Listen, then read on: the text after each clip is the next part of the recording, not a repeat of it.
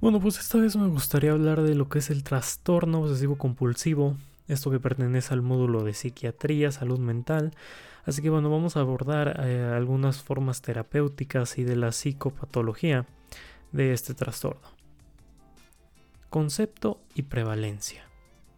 La bueno, te, primero tengo que hablar sobre esto que es importante, sobre las obsesiones que bueno, esto va a ser una definición, un concepto como tal. Las obsesiones se describen como ideas parasitarias, intrusas y repetitivas que son percibidas como patologías y carentes de sentido por el propio paciente.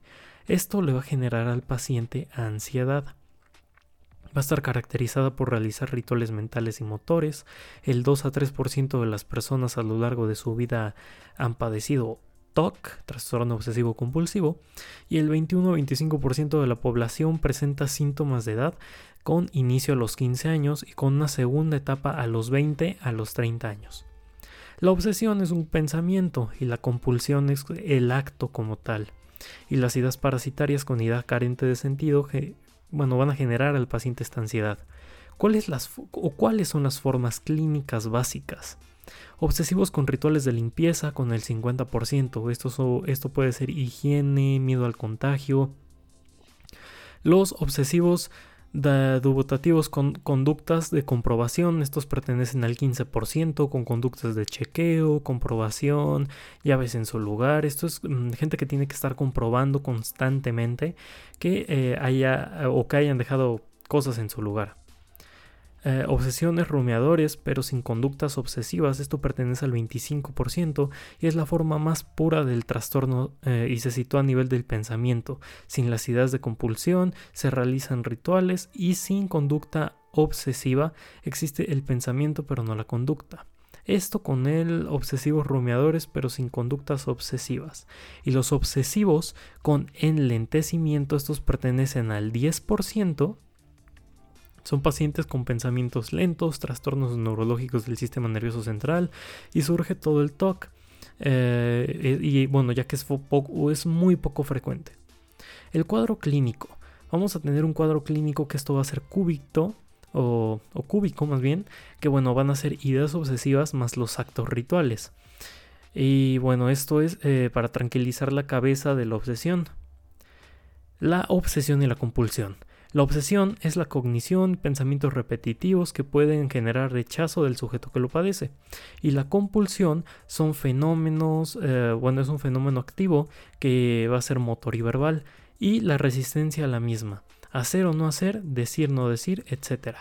Y hay que tener muy en cuenta que del 20 al 30% de los pacientes que padecen obsesiones puras, bueno, van, más bien van a padecer obsesiones puras sin llegar a ser compulsiones recordemos que siempre, o sea, puede haber una obsesión pura, puede haber una obsesión sin la necesidad de haber una compulsión, pero lo que no puede haber es una compulsión sin una obsesión.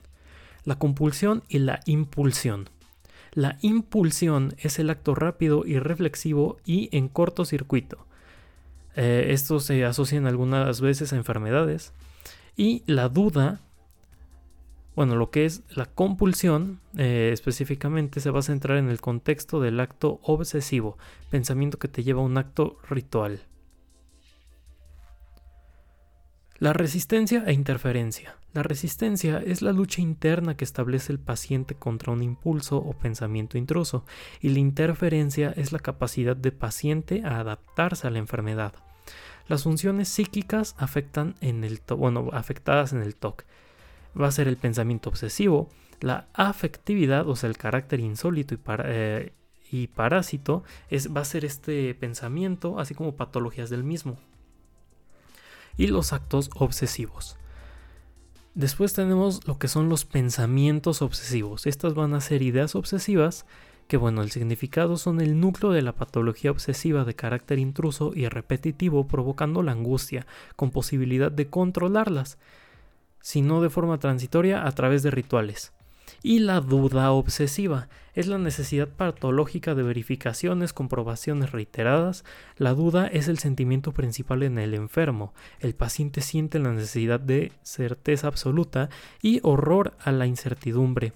de, bueno, estos pacientes son, capaces, son incapaces de soportar el margen de error o riesgo que suponen todas las actividades humanas. Consta de repetidas e insatisfactorias constantes comprobaciones, dubitativos comprobadores. Y las formas de las obsesiones van a ser por impulsos, representaciones, temores, contaminación. Ah, bueno, algunas ideas pueden ser contaminación, diagnóstico eh, diferencial con algunas fobias o ideas o dudas. Vamos a hablar del contenido de las obsesiones. Estos van a ser los, subgrupos. El contenido de la obsesión va a ser el subgrupo. Número 1 temas religiosos y sagrados y metafísicos, temas morales, temas de pureza y protección corporal, característicos de rituales, lavarse las manos como por ejemplo, eh, percepción delirante, que esto es el miedo a quedar impregnados de algo que no puedan concretar exactamente. Algunos ejemplos son misofobia, nosofobia, bacilofobia. Estos ejemplos algunos, eh, algunos gérmenes. Número 2. Tema de protección ante peligros interiores o exteriores. Se concreta los peligros externos con presagios catastróficos propios. Ejemplos, la, aigmofobia, que esto es el miedo a cortarse, o eh, miedo como a cosas puntiagudas o filosas por el miedo a cortarse y ver sangre. Bueno, en algunos, en algunos casos simplemente es el hecho de cortarse, pero es por esto. Y bueno, son fobias relevantes de la impulsión. El paciente teme a dañar a seres queridos, perder el control y actuar por impulso. Número 3. Temas de orden y simetría. Organizar, arreglar, programar, verificar ideas. Eh, un ejemplo de esto es la aritmomanía, que esto es, eh, bueno, realizar operaciones matemáticas complejas o preocupación por el orden y se puede estar en dos variantes con la aritmomanía. La número uno, que es realizar operaciones matemáticas sin objeto concreto, y la número dos, que es la necesidad de recordar cifras o datos o aprenderlos de memoria, necesidad de contar, verificar, comprobar y repasar y repetir. Temas de precisión de la complejidad. Insatisfecho con el mundo con los sentimientos de culpa. Temas referentes con el paso del tiempo y necesidad de controlar el tiempo. Esto también puede ser parte de este, eh, estas variantes. Número 2. La afectividad. Es la obsesión, idea que se opone al enfermo. Estado emotivo, afecciones, emociones vinculadas, angustia, duda, remordimiento, cólera y algunos ejemplos de este puede ser la tristeza, culpa, inseguridad, hostilidad y la ansiedad. Recordemos que la ansiedad se va a presentar en todos los subgrupos. Estos van a presentarse en todos. Su grupo, el que sea, van a presentar ansiedad. Y la angustia es el origen de las obsesiones. Número 3. Actos obsesivos. Categoría de conductas agresivas y obsesiones. Número 1. Impulsos elementales y actos iterativos, así como tics, muecas, gestos, eh, y movimientos repetitivos. Número 2. Compulsiones. Número 3. Actos subsidiarios a la idea obsesiva, verificar, anotar y comprobar. Número 4 actos obsesivos primarios, coleccionismo, orden, meticulosidad. Eh, bueno, la meticulosidad va a ser generalizada, o sea, víctima de uno mismo o víctima de sí mismo. Rituales, bueno, número 5, rituales. Número 6, repetición, que esta es característica básica de todos los fenómenos obsesivos. Ahora vamos a hablar de lo que es el número 13, que es el tratamiento. Vamos a tener dos tipos de tratamiento, bueno, en realidad son tres, pero bueno, voy a explicar los primeros dos, que es el tipo de tratamiento farmacológico y el tipo de tratamiento que es terapia psicológica. En el tratamiento farmacológico vamos a tener ISRS, que recordemos que ISRS significa inhibidor eh, selectivo de recaptación de serotonina. Y como ejemplo vamos a tener la fluvoxamina, floxetina, paroxetina, sertralina y citalopram. Estos como características reduce el 40-60% de síntomas significativos. Del 24 al 89% recaen al interrumpir el tratamiento, esto en pacientes. Y dosis de fluvoxamina 350, bueno, 300 a 350 miligramos al día, fluoxetina 60 a 80 miligramos por día, paroxetina 60 miligramos por día, sertralina 200 miligramos por día, citalopram 60 a 80 miligramos por día, citalopram a 30 a 40 miligramos miligramos por día y la clomipramina de 300 miligramos por día. El tiempo mínimo es de 12 semanas o a 16, de 2 a 16 semanas a dosis plenas o máximas toleradas. El próximo eh, tratamiento que vamos a hablar es la terapia psicológica, que es terapia cognitivo-conductual con técnica de exposición y prevención de respuesta.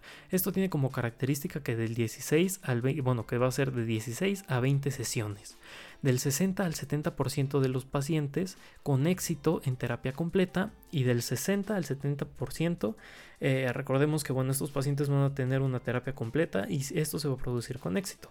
Y después vamos a tener lo que son terapias físicas, que en terapias físicas no nos, no nos estamos, em, no, no, no, no es que van a darles electroshocks a los pacientes, pero sí con estímulos estímulos magnéticos, estímulos de electros que bueno, van a, van a necesitar los pacientes. Y bueno, esto sería todo por parte del trastorno obsesivo compulsivo.